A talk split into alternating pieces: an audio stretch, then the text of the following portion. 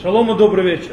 Мы, когда остановились, изучая, изучая Рава Соловейчика, мы прошли первую, скажем так, первую часть понятия раскаяния, чува, и мы говорили, сравнили Рава Кука с Равом Соловейчиком, то есть это новое творение или возвращение к себе. Мы это пытались разобраться. Сегодня месяц Люль, и мы продолжим понятие чува, понятие раскаяния. Кстати, очень хорошо подходит тема под э, тематику времени, под тематику Илюля. И мы сегодня попробуем разобрать, но начнем мы немножко с другого вопроса и постепенно подойдем э, к чуве, вы поймете это как работает. А начнем мы с вопроса, одного из тяжелейших вопросов, э, с которыми занимается иудаизм и люди вообще. Это вопрос существования зла в мире. Знаете, величайшее, то есть, э, скажем так, в еврейской, э, в еврейской э, мысли и вообще есть вопрос, э, как Всевышний, который является самим добром, делает так, он, во-первых, знает и позволяет, чтобы праведники, ладно, злодеи, праведники страдали. Как он это делает? Скажем так, это больше, чем просьба понять. То есть этот, этот вопрос, он больше, чем просьба понять и желание понять. Этот вопрос, это, в принципе, крик души, который видели еврейский народ на протяжении многих-многих веков, как э, приходили страдания еврейскому народу и страдали праведники вместе с грешниками. Э, этот вопрос, который кричали даже в катастрофу, когда погибало, погибло 6 миллионов. Ладно, то есть люди, которые были грешниками. Допустим, то есть, да, как он позволил, что праведники умирали, задыхались в газовых камерах и так далее. Э, и это вопрос, естественно, очень-очень напряженный, очень тяжелый вопрос. И многие пытались отвечать на вопрос, он очень тяжелый, очень напряженный и с точки зрения интеллектуальной, и с точки зрения чувств, которые замешаны, когда человек занимается этим вопросом. И Раф это знает. Знает, и он э, говорит следующее. אין שום דת שיכולה להרשות לעצמה את המותרות שבהתעלמות מן הבעיה המטרידה יותר מכל בעיית הסבל.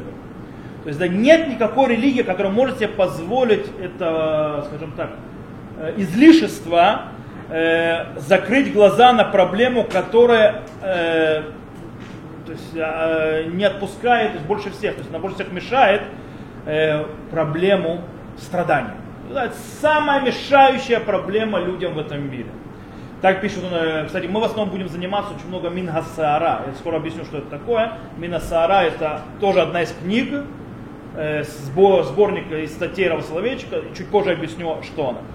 Поэтому эта проблема есть. Какие ответы на эту проблему были даны? Первый вариант, как можно ответить, это в принципе, от, э, скажем так, отрицание э, связано с природой, сущностью Всевышнего, говоря, что может быть, что зло не существует по причине, что Всевышний ограниченный, и он не может с этим справиться. То есть он на это не влияет. Понятно, что иудаизм такой ответ не может принять, он, скажем так, очень-очень далек от подхода иудаизма. Ну, такой ответ есть, бывает, то есть, да, что Бог не все может. Окей. Самый известный ответ, который вы можете услышать, который везде появляется очень часто, это, скажем так, э, метафизический ответ, который один из авторов этого ответа, это Рамбам, Маймонит в, в путеводителе заблудших Мурена Вухим. И в третьем его разделе этой книги, 10-12 глава в третьем разделе, и там, в принципе, полное отрицание суще... с точки зрения метафизической в существовании зла как такового. То есть с точки зрения метафизики зла не существует. Метафизика, сейчас объясню, что такое метафизика. Для того, кто не понял. Есть физика, есть метафизика. Это аристотельские понятия. Физика это наш мир, метафизика это вне нашего мира, над нашим миром. То есть духовное, назовем это так. То есть как бы духовно, в духовных мирах метафизики зла как, такового не существует. Что имеется в виду? Что если мы будем смотреть во вселенском э, взоре, смотря на всю картину в широком ее резолюции, то, э, скажем так, с божественной точки зрения, то зла нет, есть только хорошее. то, что мы видим как зло или страдаем, это субъективное наше видение на то, что то есть, происходит там или той иной ситуации. Если бы мы видели всю картину во всей ее широте, с божественной точки зрения, мы видели, что это не зло и не страдание. Окей?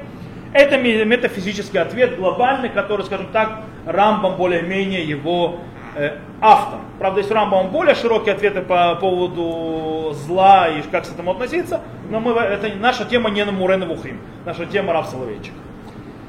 Есть еще один ответ, который существует, и он приведен в трактате Кедуша, в Гмаре, у Хазар.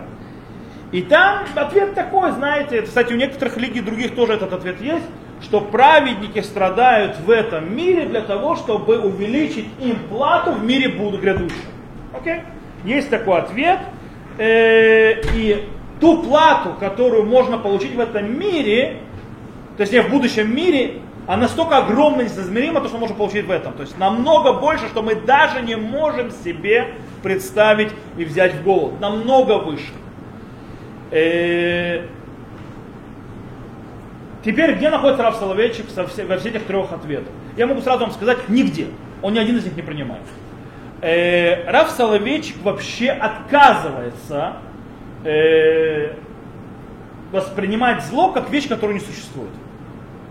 Он отказывается от этого, или как будто у нее, скажем так, она второстепенная, нечего обращать внимание на это дело. Он этого отказывается, он говорит, что страдание это человеческое ощущение, которое невозможно отрицать. Человек страдает, это нормально, то есть так, так происходит.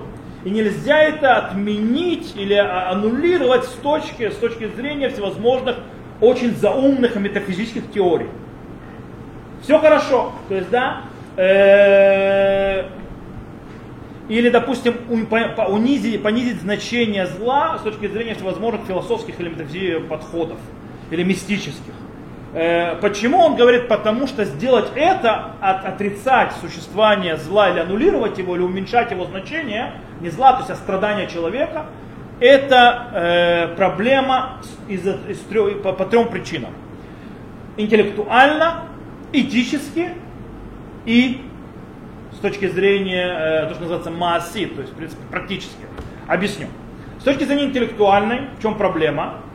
Э, как человеческий разум, который ограничен, может вообще понять такую перспективу с божественного взгляда.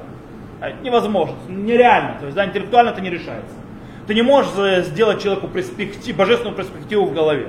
Так не работает. Поэтому это не ответ. То есть, в принципе, нечего человеку с ним делать.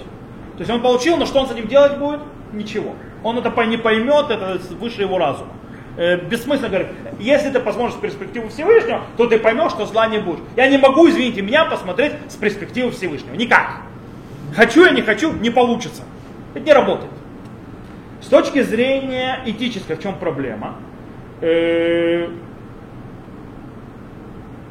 в принципе, попытка аннулировать значение э, страдания, или сказать, что страдания существуют, или в философской смысле их не бывает, нету, э, скажем так, э, делает очень простую проблему, большую проблему и вызывает реакцию антигонизма. Из-за чего? Потому что она лишает легитимации страдания.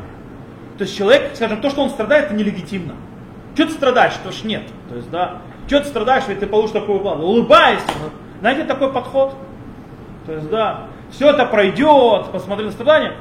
Это лишает легитимности, то есть вообще человеку страдать, плакать. А наш царь Шломо сказал, что если спот, если вход. То есть есть время, когда радоваться, есть время, когда говорить траурные речи, есть время, то есть радоваться, есть время плакать. Это нормально. То есть а так это решает легитимности. То есть в принципе человек, который ощущает потерю или страдает, э, как мы можем, то есть как можем сказать, что он живет в иллюзии? По-настоящему страдания нет, забудь. То есть то, что он чувствует, это что неправильно, знаете, одна из правил, которая учила меня, когда, когда учат психологии, э, ты не можешь человеку сказать, что то, что он чувствует, неправильно. Он это чувствует. Если он это чувствует, это правильно. Ты не можешь сказать человеку, твое ощущение неправильно. Это неправильно само, то есть это нелегитимное заявление само по себе. Ты должен понять, почему он так чувствует, это другой вопрос. Но нельзя сказать, что его чувство это нелегитимное чувство или неправильно. Э, более того, требования с точки зрения этики к человеку это наоборот дать легитимность его боли, уважать его страдания, предложить ему поддержку. Э, ага, да, как по-русски будет. Э, не, не ада, это то есть как бы со, э, что? А, легот, да, да, симпатия э, сочувствие, симпатию, то есть проявлять к нему, скажем так, э, нормальные человеческие чувства. Наоборот, это то, что требуется от человека, когда он видит другого, который страдает. Э, более того, если мы говорим, то есть тут тоже есть проблема, если мы говорим, что страдание, зло, это иллюзия, его-то не существует, почему мы пытаемся облегчить это, это, это кому-то либо? А мы пытаемся. Короче, есть с этим проблема. И третья проблема, мы сказали, это нереально, то есть это практически невозможно. Почему? Скажем так, сегодня такие объяснения, ты получишь плату в будущем мире, э, зла не существует, посмотри с божественной перспективы, может быть, они проходили такие э, рассуждения, объяснения людям, живущим в средние века или во времена Хазаль, сегодня это не пройдет. Сегодня люди не примут это, э, этот ответ. Сегодня людям тяжело с таким ответом, это просто не работает. То есть, да, э, современному человеку не подходит. Э, более того, есть центральная проблема с этим. Это три проблемы основных, но есть самая центральная, самая сердцевинная проблема. В чем проблема? Э, отрицать или аннулировать э, страдания всевозможными философскими, метафизическими и мистическими объяснениями. Проблема в том, что это оставляет человека пассивным. То есть он страдает впустую. Его страдания не идут никуда. То есть он страдает, он страдает и дальше что? Ну и страдает. Рав Соловейчик не готов это признавать. Он не готов это видеть. Он говорит, Рав Соловейчик, вместо того, чтобы искать ответ теоретически и, и пассивно, естественно, на страдания, и искать ему оправдание, надо давать активную галактическую реакцию на страдания. То есть вместо того, чтобы страдать и искать объяснение, которое бесполезное занятие по-настоящему. Я могу тысячу объяснений дать. По-настоящему правильное попаду, неправильное попаду. Я в конце концов не зам Всевышнего, и вы тоже, и вы божественного ничего понять не можете. Очень все хорошо, но объяснить по-настоящему все теоретические объяснения ничего не дают. Они не продвигают человека никуда. По-настоящему. В этом нет ничего, это пустое занятие.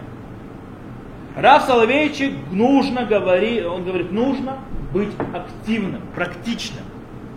Что, как что это делать? О, то есть вместо того, чтобы принимать пассивно и говорить э, пассивно, и задавать вопрос, почему это произошло, почему существует зло, человек должен задаться другим вопросом. Что ему делать теперь с этим?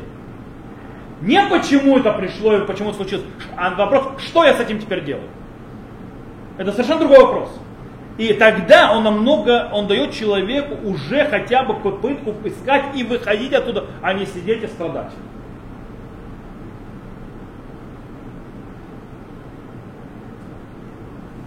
И это подход Аллахи, как говорит Соловейчик. Это подход Аллахи. Искать, что делать, а не почему это произошло.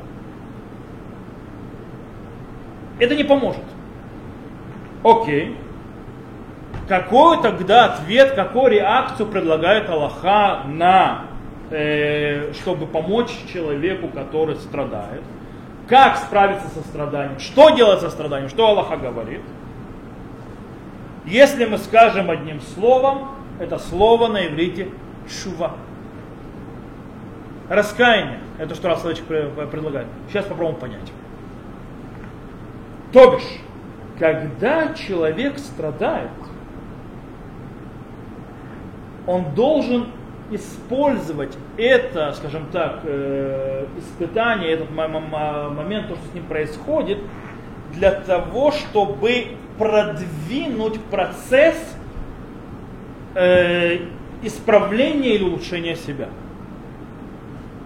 Или творение какое-то. То есть творение, то, что называют креатива, что-то, э, причем, то есть, называется своей самореализацией. Дело в том, что превращать себя от пассивного в активного.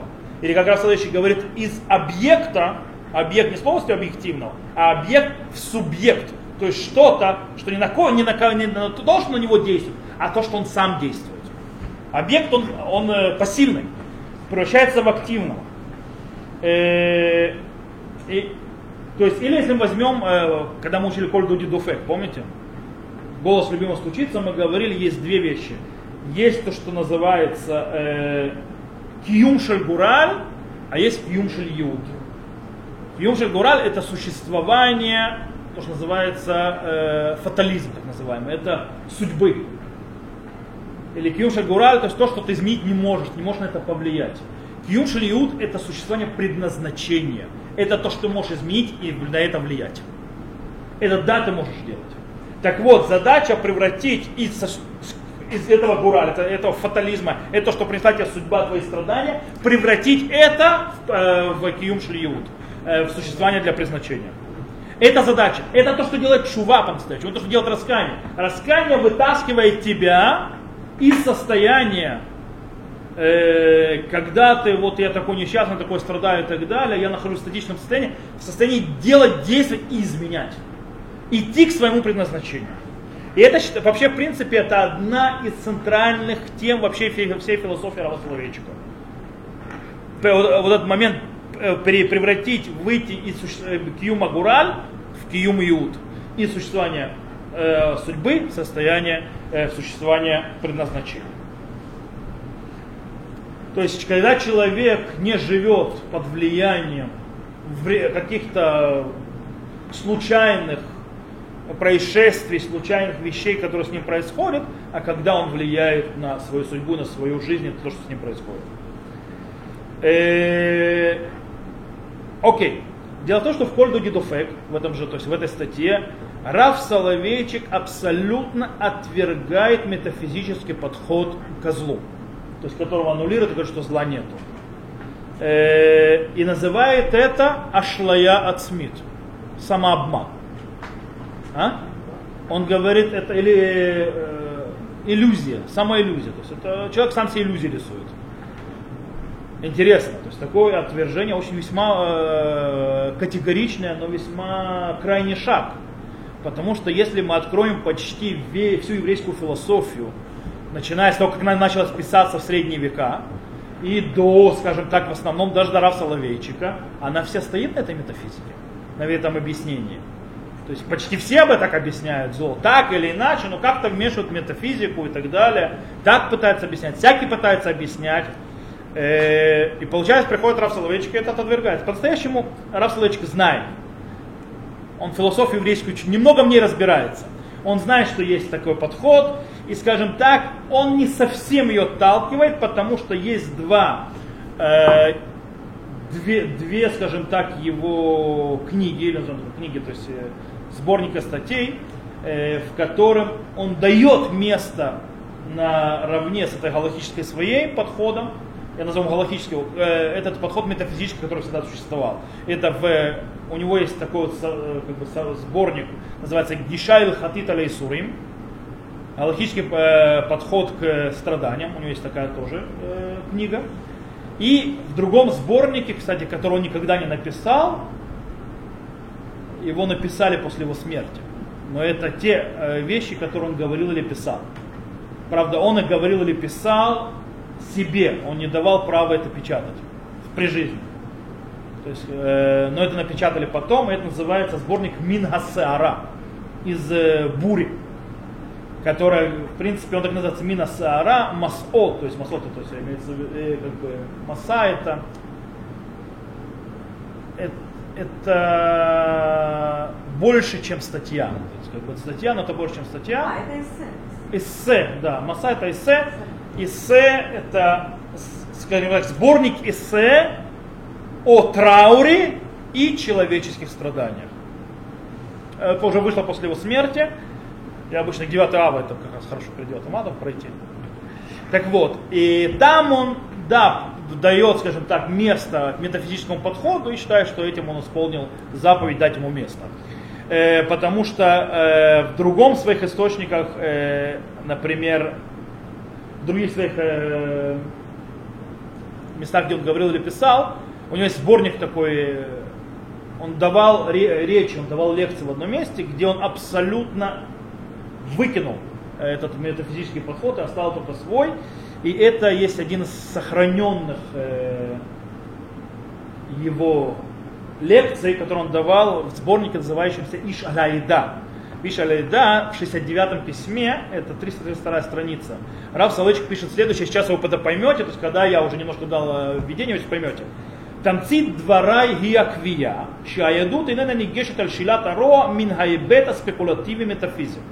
То есть, да, скажем так, выжимка моих слов это утверждение, что иудаизм не подходит к вопросу зла то есть, э, с точки зрения метафизического спекулятивного.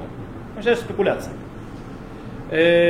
Хакираши казот сима хасрат туэля. То есть такое исследование будет бесполезной задачей, то есть заниматься этим. Просто бесполезная трата времени.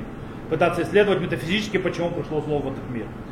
כל עוד אין המוח האנושי מסוגל להקיף את הבריאה, לחבוק אותה בכלולותיה ולזכות בתובנה בדבר עצם תציתו ומטרתו של הקיום ככזה, הוא לא יוכל להצליח בניסיונו להבין את הדילמה של הרוע.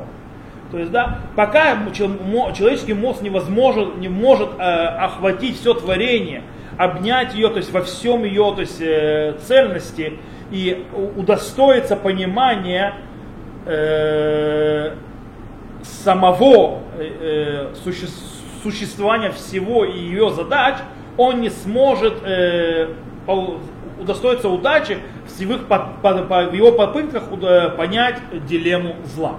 Окей? Бесполезное занятие. Он может до завтра заниматься этим.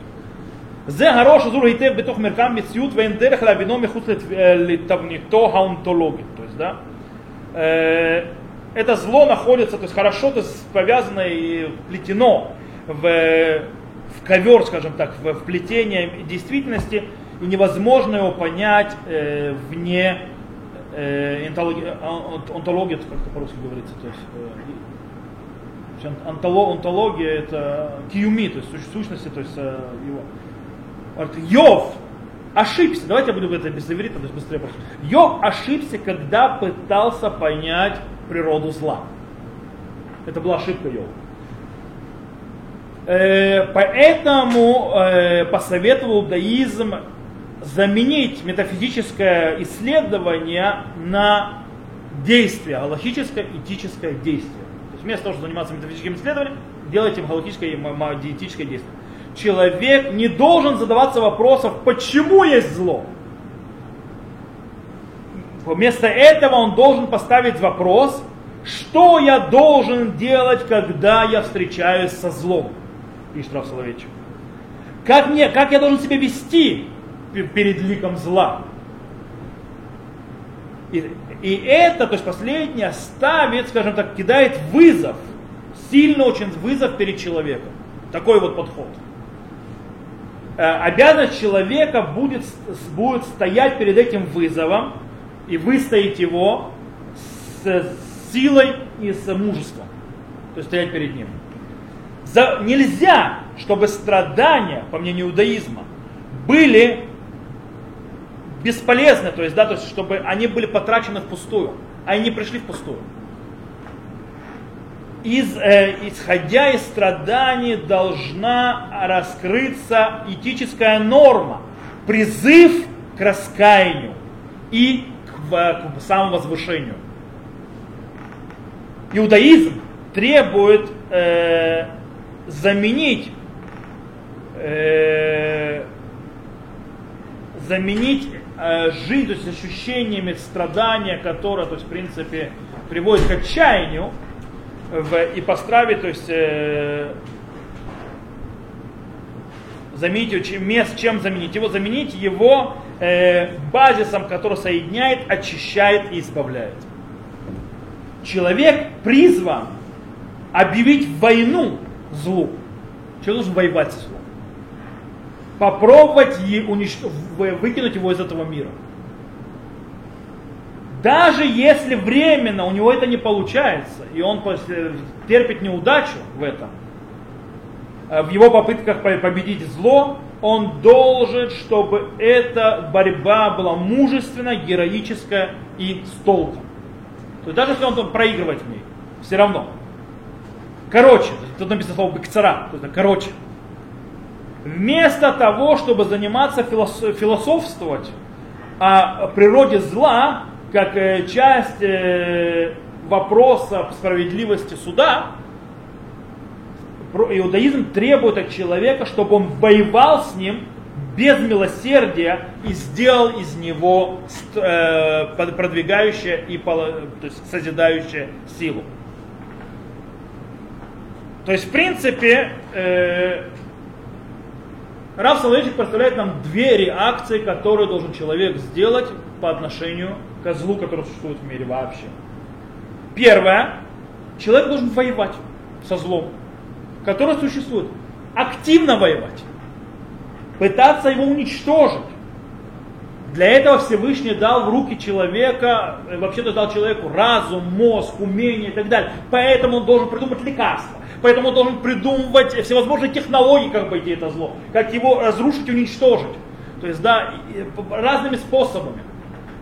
Антибиотики придумывать, решать проблемы болезней, э, воспитывать, скажем так, уничтожать Амалека того же, то есть, да, который несет зло, и так далее, и так далее, и так далее. Человек должен делать действия.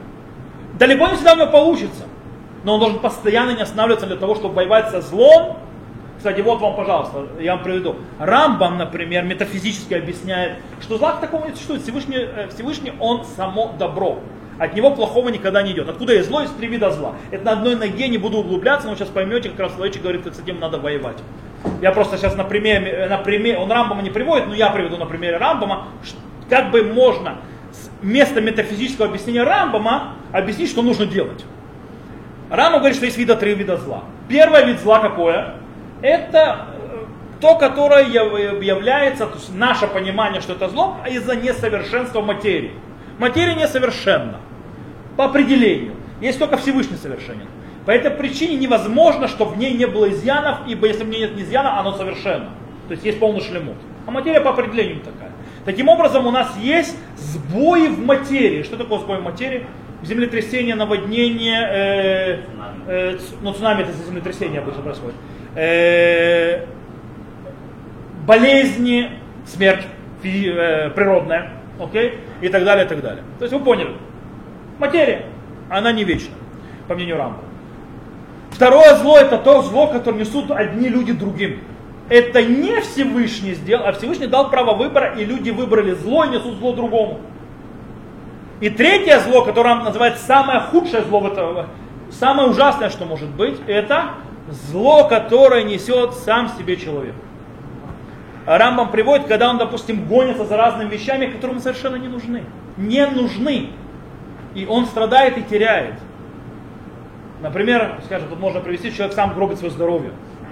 Э, сам приводит себе смерть. Он говорит, занимается опасными э, видами деятельности, заработка на хлеб, хотя можно и более спокойно жить, просто менее, без, более скромно. Приводит, кстати, очень интересно, Рамбам две, два примера такого, такой работы. Одно пример это купец, плавающий в море. То есть это опасная работа, зло, которое несет человек сам себе. И второе это министр, то есть или придворный, работающий при э, властителе. Это две плохие то есть, вещи, которые две опасные специальности, которые человек зря занимается ими. Очень интересно, в этом есть большая самокритика Рамбама себя и своей семьи. Как известно, его родной брат погиб. Э, его брат был купец, э, который занимался торговлей и кормил семью Рамбама и свою, поэтому Рамбам мог заниматься, то есть не заработая, заниматься э, Торой, хотя имел профессию. Его брат утонул вместе с кораблями, естественно, со всеми товарами. То есть, естественно, они стали нищими. Поэтому Рамбам пошел работать пошел работать для того, чтобы, у него была специальность врач, он пошел работать для того, чтобы кормить и свою семью, и вдову и сирот своего брата. Э, и как вы знаете, Рамбам стал рабо... кем он был? Он был врачом, но чьим он был врачом? Он был, какой фараон? Он был личным придворным лекарем Салах Адина. Окей? В Фастате, Фастат древний Кагир, Каир.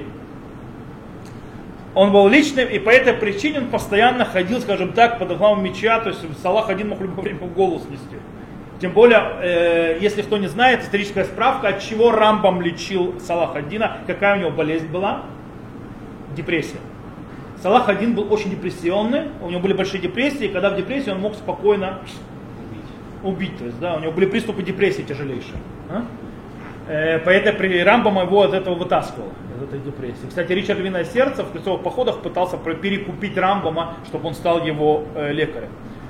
Э, окей, это историческая справка, но не важно. Теперь, я теперь возьму Рава Соловичка. Рав Соловичка говорит, мы должны воевать злом. Правильно? Мы можем воевать со всеми тремя видами зла. Не всегда у нас получится.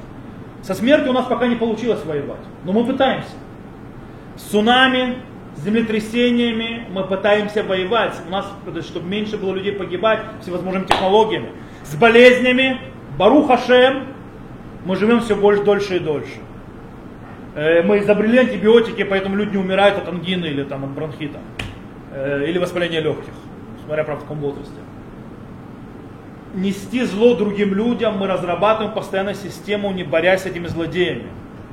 Э, а зло себе, ну это вообще мы всегда можем работать. Это работа над собой. Вы хотите вопрос задать? Да. А, вот, допустим, как побороть болезнь, если нельзя искать ее причину? Он говорит, надо работать только со следствием. Нет, стоп! Он не говорит, что надо, не надо искать причину. Он не сказал, надо, надо искать, искать причину, почему человек страдает. Метафизическую. Он сказал, можно, нужно бороться со злом. Любыми путями. Понятно, что если ты хочешь бороться с болезнью, должен узнать, какая это болезнь. Просто на вопрос, почему это? Ответ... Вопрос, почему это, почему пришло зло в мир? Почему, с точки зрения метафизики, философии, почему Всевышний допустил зло в этом мире? Почему Всевышний допустил э, смерть 6 миллионов? И так далее. Это бесполезное задание. Для того, чтобы понять, говорит человечек, почему он это допустил, почему это произошло, тебе нужно войти в невозможное для тебя. Тебе стоит нужно Богом. И только тогда ты дашь не спекулятивный ответ, настоящий ответ. Но ты Бог, не Бог, и разум твой не божественный.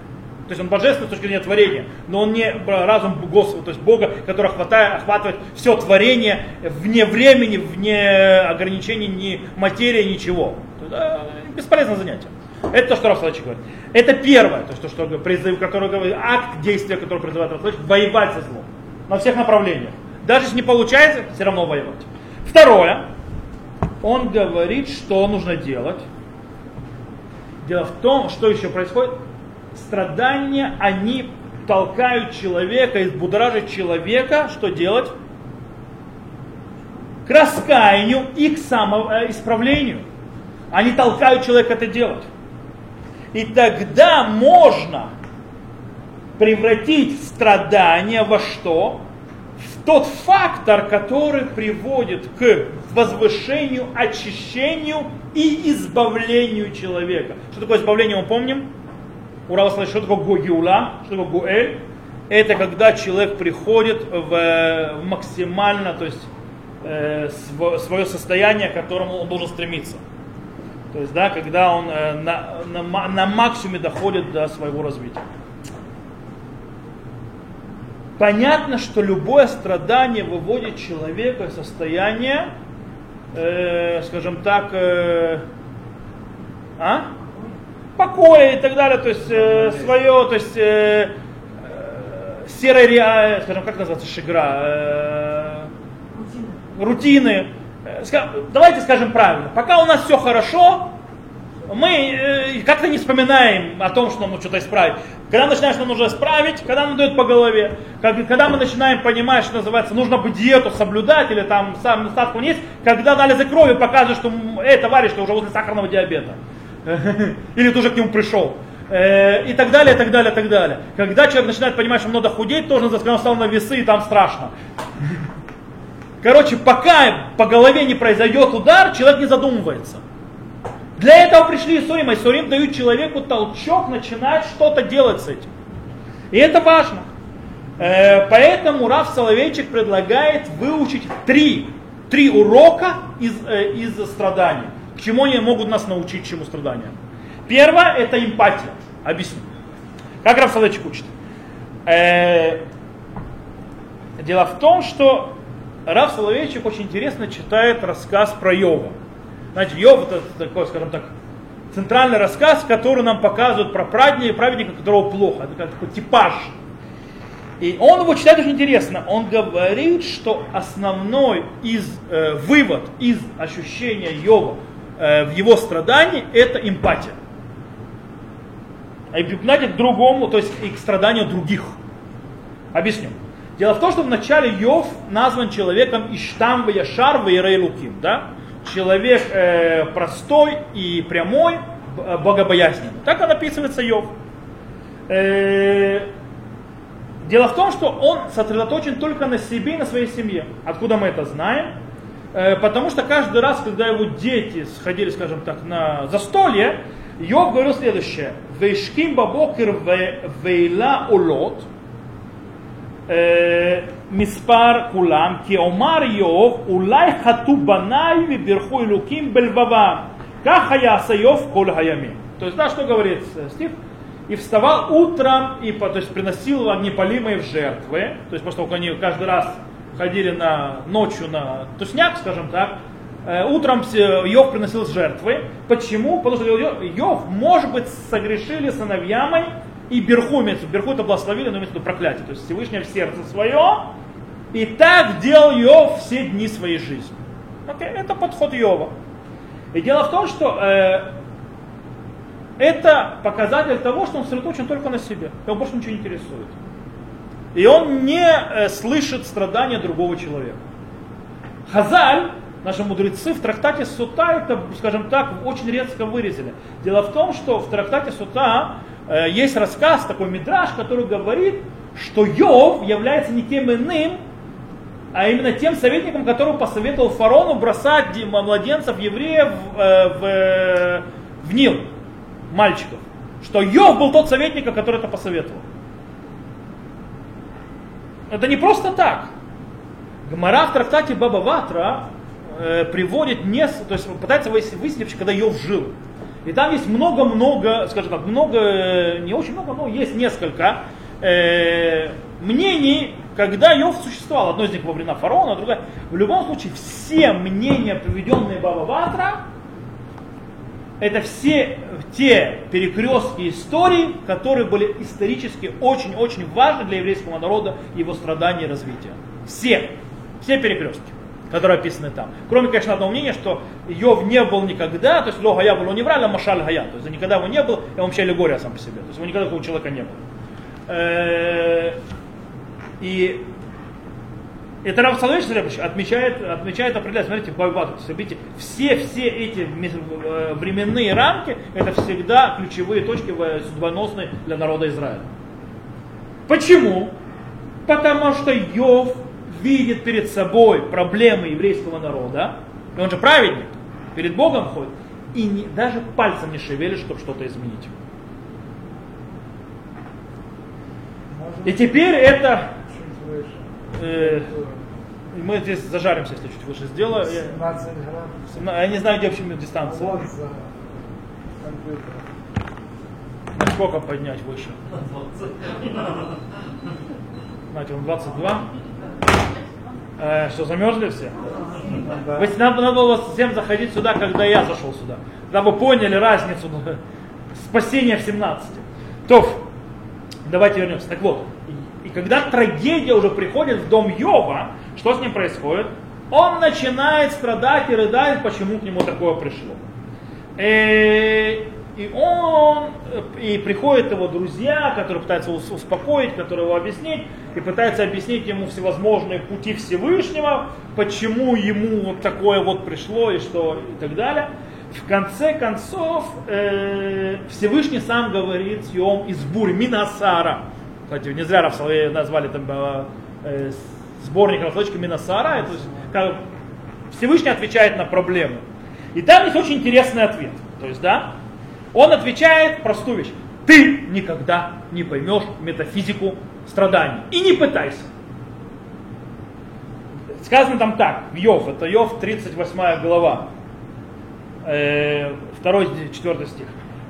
Кто это омрачает мыль неразумными словами?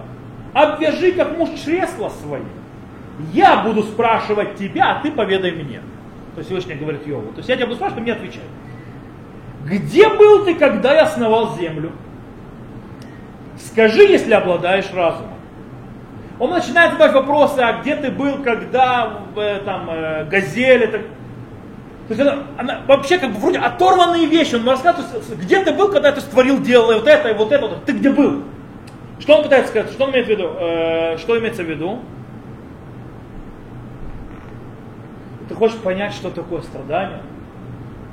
Ты вообще понимаешь, что такое творение? Ты можешь охватить?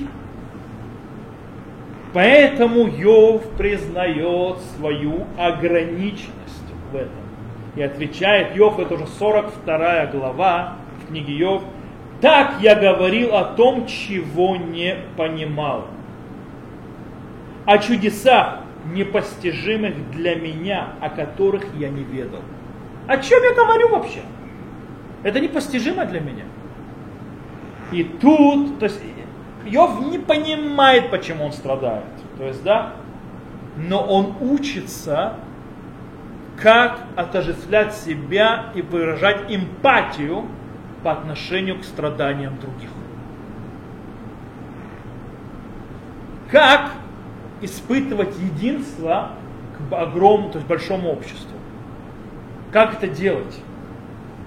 Как реагировать на страдания ближнего с заботой и состраданием. И в тот момент, когда Йов выражает эмпатию, у него все налаживается. У него все возвращается назад. И сказано, и возвратился Господь прежний Йову, когда он помолился за друзей своих. Так написано. Когда он возвратил? Когда он помолился за друзей своих. Так читает Раф Соловейчик. То есть Раф Соловейчик говорит, что одна из вещей, которую ты учишь из страдания своего, бы, иметь эмпатию. Эмпатию к другим. Да. Эмпатия это противоположность симпатии. Нет, Нет антипатия. антипатия. А противоположность симпатия это антипатия. Есть эмпатия это от тебя. То есть ты чувствуешь не тебя, а эмпатия это ты берешь в себя. То есть ты чувствуешь его, симпатия это выражение наружу. Эмпатия это а, а, ощущение, соучастие, когда ты что-то внутри. Антипатия, когда отрицаешь. А? Поэтому это антипат. Есть антипат, как это, знаете, то есть как тоже экспрессия это выражение наружу, импрессия это ощущение изнутри, внутрь себя. А? Им это внутрь. Как имманентность и трансцендентность. Понятно? Окей. Э, это одно, один урок, который говорит Рассел Вечек, что учат из страданий. Есть еще два вещи, которые учит Соловейчик, и в этот раз он это учит не из книг. Есть две следующих урока, которые учит Раф Соловейчик, э, не непосредственно в книге Йов, и ничего другого, а из личного опыта страдания. Объясню. В 1959 году у Рава Соловейчика было обнаружено рак. И ему нужно было пройти операцию, которая была очень-очень-очень опасная, и больше всего шансов было, что он из нее не выйдет живой. Но она единственная, которая давала хоть какой-то шанс, что он будет жить дальше. Операция, к нашему счастью, и к счастью Снарава Соловейчика, и к нашему тоже, удалась. Мы знаем, что Раф Соловейчик умер в 1994 году в возрасте 92 лет, а не в 59 э, правда, после тяжелой болезни Эльцгеймера, то есть, который начался от Паркинсона и пришел на Эльцгеймер, 10 э, лет он превращался постепенно в... Ну, в любом случае, во время его, скажем так, выздоровления, это было несколько месяцев, у него, у Рава Соловейчика, было время много побыть с собой, и он очень много думать о том, что он пережил. И вообще, то есть выработать, скажем так, свое ощущение, свое мировоззрение по отношению к страданию и так далее. И дело в том, что свои выводы он написал, он написал, но и даже высказал их в закрытом форуме в 1960 году, но эти выводы остались закрытыми, э, его выводы были очень закрыты десятки лет. То есть они были закрытыми, он оставил их. Пока их не выпустили в 2003 году в виде сборника, как мы сказали, эссе под названием Мингасара. Вот эти вот его, то, что он писал, и то, что он говорил в закрытом форуме. То есть он написал, прощения, в статье эссе, которая называется Мингасара, в, в нее ввели вот эти вот то, что он написал, то, что он вывел, и которая вошла в сборник с, с, аналоги, с, с тем же названием. Okay? Теперь, там, в, этой, в этом эссе Мингасара, то есть из Бури, Раф Соловейчик э, приводит еще два э, пути или два урока, которые можно выучить из э, страданий, которые, по конце концов, приведут к очищению личности. Первое – это встреча с конечностью человека, что он не, что он не бессмертен. Дело в том, что э, мы все живем, это такая вот э, защита. Особенно чем человек моложе, тем он, она сильнее. Что он бессмертен. То есть как бы у нас нет ощущения, что мы конечны. Страдания приводят человеку к пониманию, скажем так, у него открываются глаза, что это иллюзия. Что человек конечен. Иногда, как бы, если, если возьму использую э, Булгакова, слова Булгакова, вложенные в речь Волом, да, человек смертен, а самое страшное, внезапно смертен. Да, это самое страшное. Э, это человек понимает, то есть, да, э, понятно, что человек соображает, что он смертен, что смерть придет когда-либо, но обычно она остается где-то вот здесь в голове, и она никогда не опускается ниже. Почему? Система защиты. Периодически она появляется, то есть, да, как бы человек начинает понимать, что он конечен. Из-за того, что люди, кстати, не понимают, то есть не в голове не держат, то есть не, не входят то есть, в их личность осознание конечности своей и внезапной конечности своей и ограниченности своего существования в мире, они занимаются глупостями. Они занимаются всякой фигней. Они теряют пропорции, то есть, да, э, отдавая слишком много своим, э, скажем так, э, чаяниям и желаниям и всевозможным своим разочарованиям. Слишком много. Когда человек действительно понимает, что его он конечен, что его, он умрет, он принимает правильную перспективу всего. Вообще о жизни, которая его освобождает от, по-настоящему от всех забот и страхов. Сейчас, 5 секунд. И она дает ему заняться действительно тем, что по-настоящему важно. Да, какой вопрос, я зачитаю кусок из Рава Соловейчика. Нет, просто если человек конечен, осознает, какой смысл заниматься развитием души? Наоборот. Что это дает ему, если не будет перспективы, а что? Наоборот. Надо успеть по-настоящему, заняться тем. Мы живем в бесконечности, мы говорим, допустим, мы то, что называем, мы живем в состоянии, это более то есть объясню, мы живем в состоянии, то, что можно сделать завтра, сделай послезавтра. Окей? Okay? Это то, что мы где живем. А нужно жить, то, что нужно, можно сделать завтра, сделай сегодня. То, что сказал Гилель, имло хайома и матай. Если не сегодня, то когда? Когда мы живем в понимании того, что называется, а мне еще так много лет, то тогда называется, меня сегодня обидели. Меня сегодня обидели, и он мне не улыбнулся, он мне в Фейсбуке написал гадость, это сегодня первым словечко сейчас перевожу. Это настолько важно! Это сотрясает миры! О! Это чушь собачья. Это трата времени ни на что. Дело в том, что сегодня как раз очень сильно людям нужно это осознать, потому что люди теряют время жизни на бред. Люди теряют время жизни на социальные сети. Они не живут.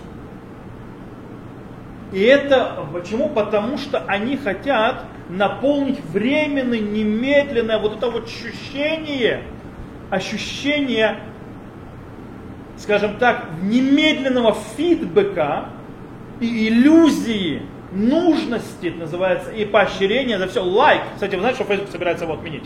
А, правда? Да. Facebook собирается вообще отменить понятие лайков, их просто больше не будет. А?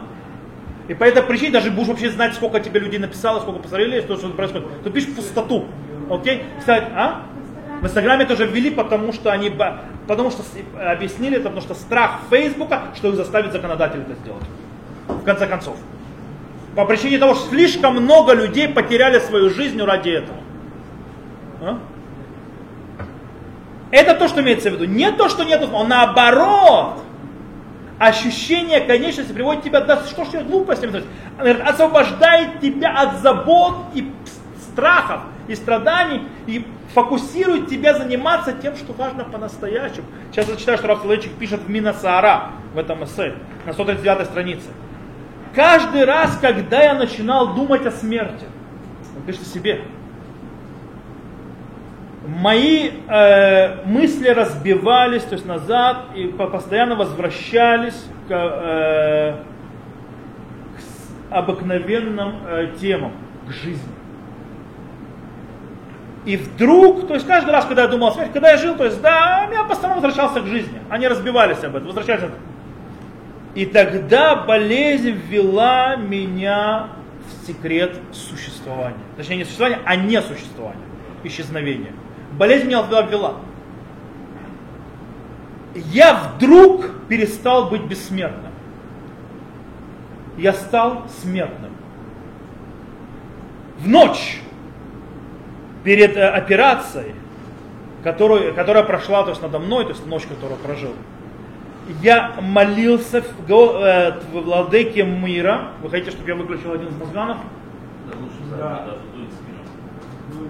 Я он мне не дотягивается. О, все выключил. Э, очень важно, тут очень э, чел- раз человек, в принципе, рассказывает то, что с ним произошло, чем он, что он чувствовал в ту ночь перед операцией. Понимаете, человек понимает, что он может с этой операции больше не встать. Ночь, которая предшествовала моей, моему операции, я молился владыке мира и умолял его, чтобы он сжалился над моей жизнью. Я не просил ничего слишком большого. Все, что я хотел, чтобы он удостоил меня поучаствовать в свадьбе моей дочери, которая была сдвинута из-за моей болезни. Скромная очень просьба по сравнению э, к моим требованиям, не, нелогичным к жизни до моей болезни. Да? Такая скромная просьба, я хочу побыть на свадьбе своей дочери.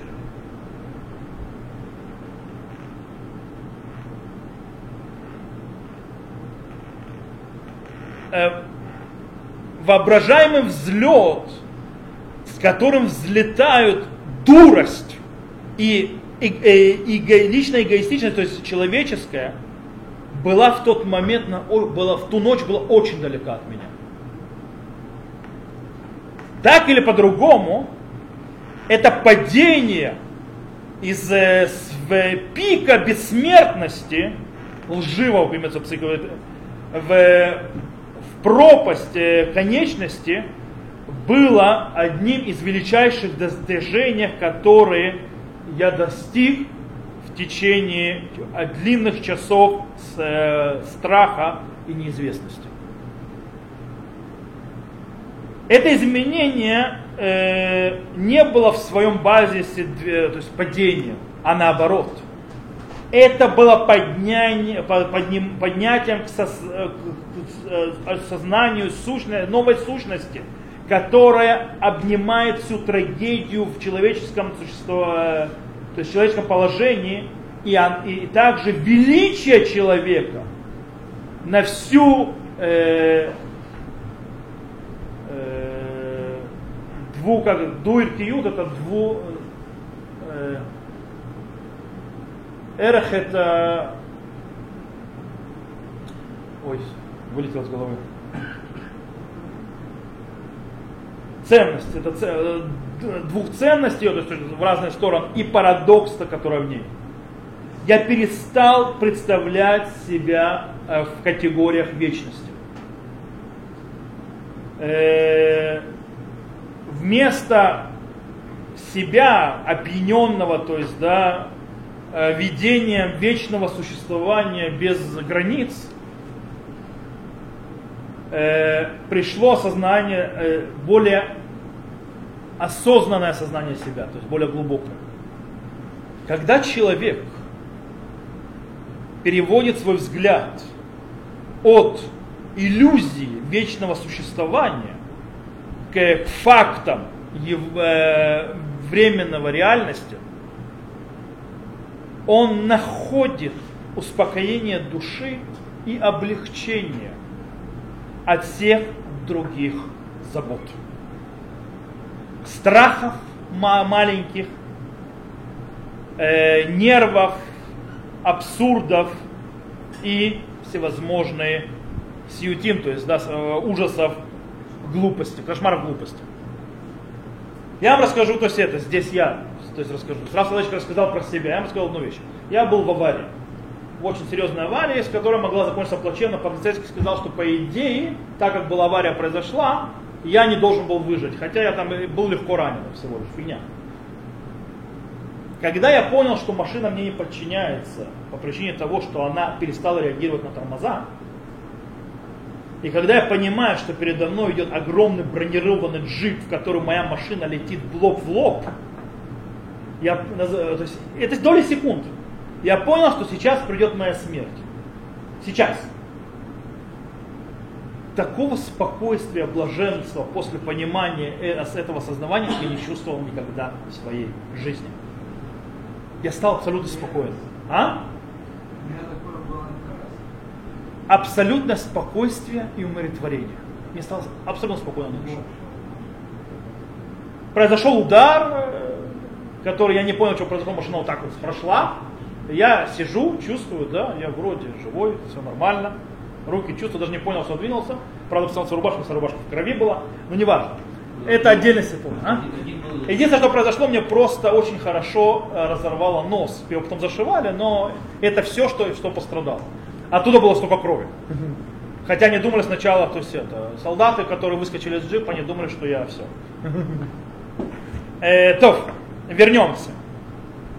То есть, то, что говорит Раф, когда человек осознает, что он смертен, что он конечен, что его время на этой земле ограничено, то есть, да, он в конце концов начинает понимать, он начинает чувствовать время.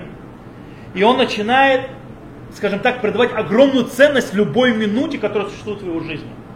Он вдруг понимает, что у каждой минуты, у каждой секунды его жизни есть важность. Ее нужно заполнять правильно.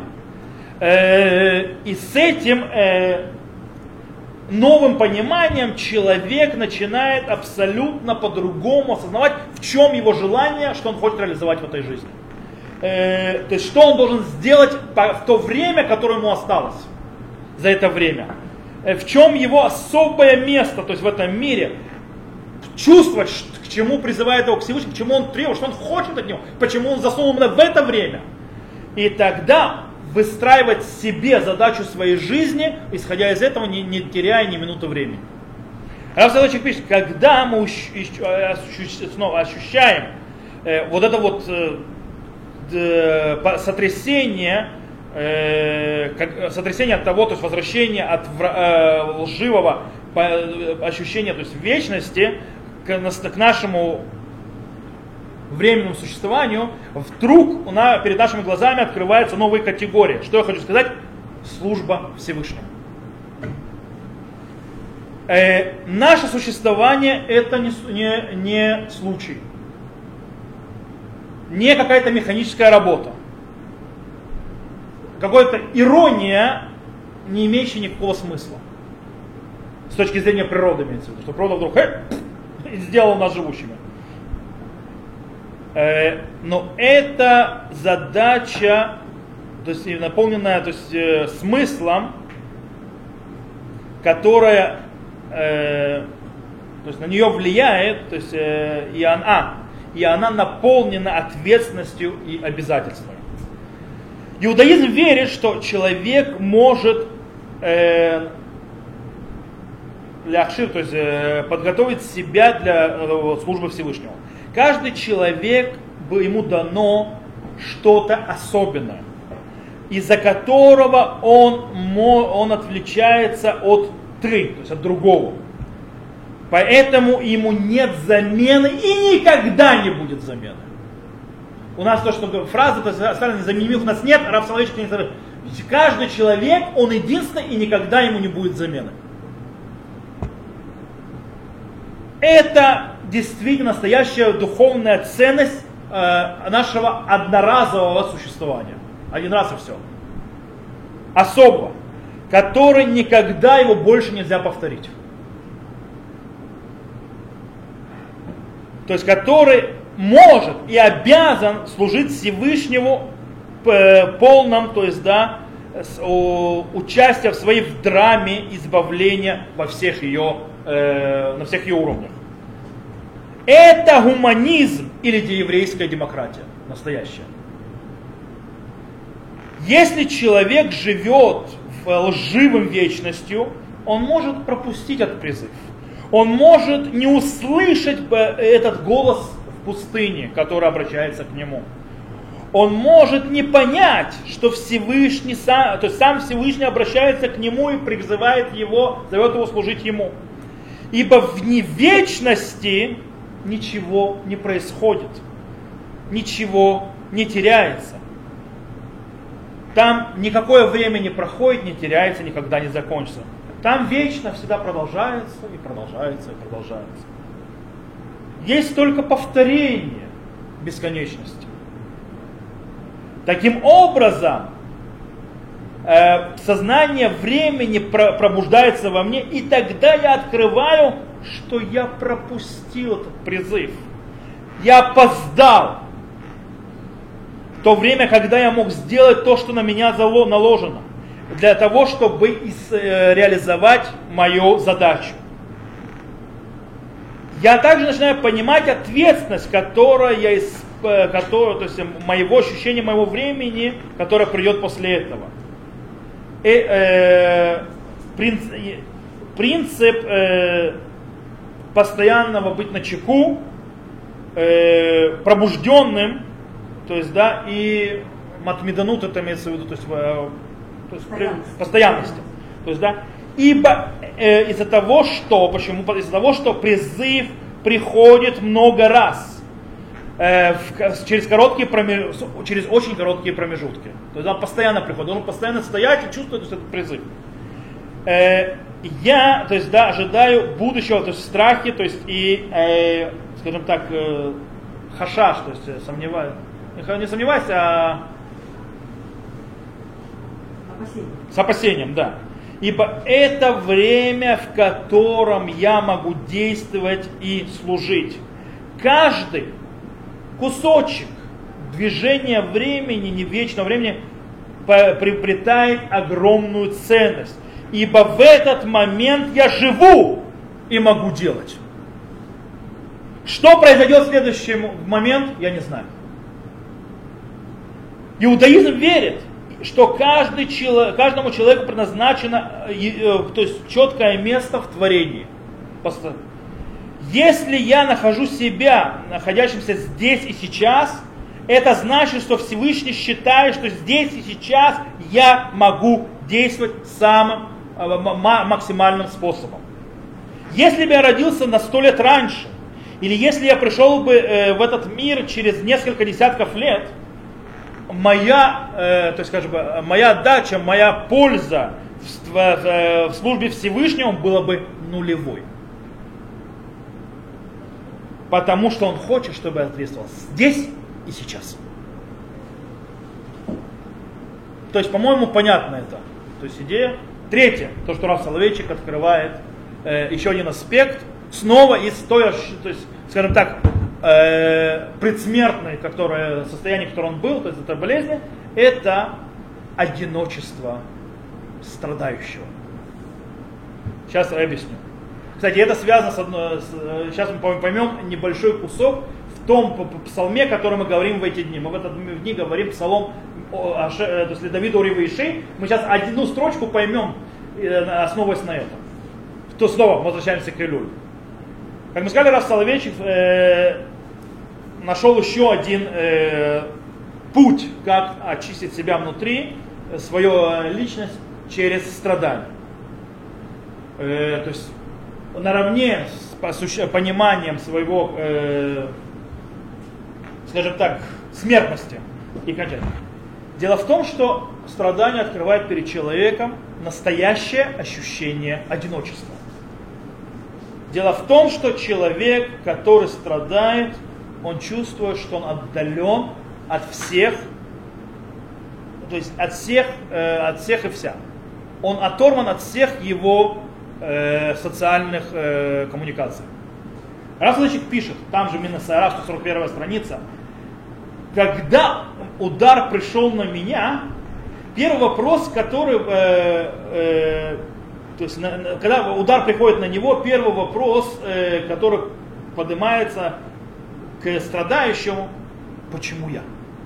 Это самый первый вопрос, когда то есть тот, кто пошел страдание, спрашивает, почему я? Почему я должен быть не таким, как все? Почему именно я выбрал избранный для того, чтобы, э, ис, скажем так, исследовать э, закоулки э, пропасти страдания? То есть это, это перевожу то есть поэтические слова до словечко. Ощущение зависти э, появляется в сердце того, по кому пришелся удар он завидует всем. Бедному и царю. Молодому и пожилому, старому. Э, дел, а их, они, э, а, а, то есть на них не упало страдание, в отличие от меня. То есть я был избран его нести. Говорит, когда я, Расулович говорит, когда я нес траурную речь в аудиториуме Ешивы Университета в США, э, в Нью-Йорке за моего дядю Агриза Соловейчика, Ребелвела, то, что называется Арав Мибрис, который жил в Иерусалиме. То есть он его делал ему траурную речь, то есть когда он умер за царь. Я знал о моей болезни. Постоянно одна мысль не давала мне покоя в моей голове. Те тысячи людей, которые там сидели здоровые и надеются жить, длительную жизнь, тогда, когда я совершенно не уверен, смогу ли я проводить свою дочь под хупу в день ее брака. Когда эти мысли проходили, проходят в голове человека со скоростью света, он чувствует оставленным, несчастным и одиноким. Я другой. То есть, я уже отмечен смертью. Особое предназначение поставлено передо мной. Нет ни единого человека, у кого судьба такая, как у меня. То есть точнее человека. Что говорит Рав Соловейчик? Рав Соловейчик незадолго до своей операции понимает, что он отделен, оторван даже от самых близких людей ему. Никто ему не может помочь. То есть он стоит не один перед смертью. С ним никого нет. Э, они не могут быть соуча- участниками хоть как-то в его, в том, чем, перед чем он встречается, с чем он справляется. Потому что это его, они не там, они не поймут. И тогда он понял, Рав Соловейчик говорит, поня, смысл стиха, который кстати, говорим в, в Киавива ами азавуни вашем ясфени. То есть, да, ибо отец мой мать мои оставили меня, но Господь примет меня. Только тогда он понял этот стих. Равсалыч пишет, никогда до того момента я не понимал этого стиха. В некоторых попытках человек пытается оторваться от своих родителей, от своего э, жены и даже от его э, детей, которых он любит общественная жизнь, ощущения вместе всегда э, пропитаны э, веяниями общего то есть дела, то есть, да, помощь э, за, э, и э, защита друг друга. Вдруг человек узнает, не, что нет никакой помощи от тех, кто любит, то есть нет, э, его, любящие его не могут предоставить ему никакой помощи. То есть а, а у них нет никаких сил. Они являются з- зрителями, которое представ- представ- пред- представление, которое открывается перед ним с той скоростью, которую невозможно изменить. Они не участники этого, то есть имеется в виду, не участники э- этого э, представления. Я стою перед Богом. Никто не стоит рядом со мной. Когда Соловейчик понимает, что, не, что его э, зависимость, связь со всеми окружающими, это называется авиве аму азвуни, то есть отец, мать моя ставит, все самое близкое, когда он понимает, что вся, рвутся все его социальные связи, не потому, что его оставляют люди, а потому что они не, они не могут ничем помочь. То есть они не с ним, не в общем деле, он остается один, он остается перед одним абсолютным, вечным и никогда не разрывающейся связью. Одна перед Богом. Это единственная связь, которая вечна и абсолютна. Или словами сорочка, мифгашо шель яцур бодет има хавая, бодетет микола бдидут мухлетет, и хавая травматит, а гам хавая кбира. То есть встреча одинокого творения с ощущением одиночества – из всех одиночеств, да, в абсолюте, то есть, да, это травматическое ощущение, но вместе с этим грандиозное ощущение. Что имеется в виду? Это ощущение Бога. Ты наконец-то его чувствуешь. Кстати, я помню, когда моя бабушка умирала, которую я никогда не видел, она вдруг начала резко верить в Бога, она сказала, что я чувствую его. Только он один меня понимает. То есть люди перед смертью очень часто приходят к этому ощущению. То есть, в принципе, Раф Соловейчик говорит, что самотворение, о котором мы говорили в предыдущем уроке, это не только поддерживает себя, тахзука руханит, назовем это так, но это также исправление и проблем, которые появляются. То есть исправление проблем, прошу прощения. Э, Но это также подарок. Это также возможность человека превратить себя из пассивного объекта в активного субъекта. Снова построить свою э, личность. Как мы сказали, и в Кольду Дедуфект, и в Минас Араров Соловейчик дал нам три урока, которые мы можем выучить из э, страданий. Эмпатия, конечность жизни человека и одиночество. И они вместе могут поднять человека по-настоящему вести к его предназначению. Абсолютно. То есть, в принципе, э, у человека обычно, кстати, есть нормальная защитная реакция отталкивать страдания, то есть пытаться от него как-то оттолкнуться, не видеть его, э, не чувствовать. И это, кстати, страшная вещь. По двум причинам. Первая вещь. Почему? Потому что тогда страдание, во-первых, страдание просто так прошло, оно не помогло человеку подняться, развиться, измениться, понять жизнь, понять, то есть его предназначение, искать это предназначение, ему не, оно не помогло встретиться с Богом, почувствовать ощущение одиночества, когда стоишь только на связи с одним Богом, и, естественно, не разработать ту эмпатию, те, те уроки, которые... То есть он впустую прошло рядом, а вторая проблема, он еще к этому страдал. То есть он и страдал, и впустую. По этой причине мы должны понять, это, кстати, вот связано с чува. Почему чува? Чува в конце, что такое чува? Чува слово лошух, то есть, да, то есть, в принципе, творить себя. В каком смысле творить себя? Развивать свою личность, поднимать свою личность. Делать себя, понимая, что мы конечны. У нас времени много нет, и тогда нужно все видеть в перспективе правильной. И нужно искать свою эту задачу. Уметь чувствовать боль других – и, естественно, настроить это отношение со Всевышним. И в этом помогают то есть, э, страдания. Таким образом, зло и страдания, мы не задаемся вопросом, почему. Мы нашли дороги, что нам с этим делать. И это есть чува. То, на этом мы сегодня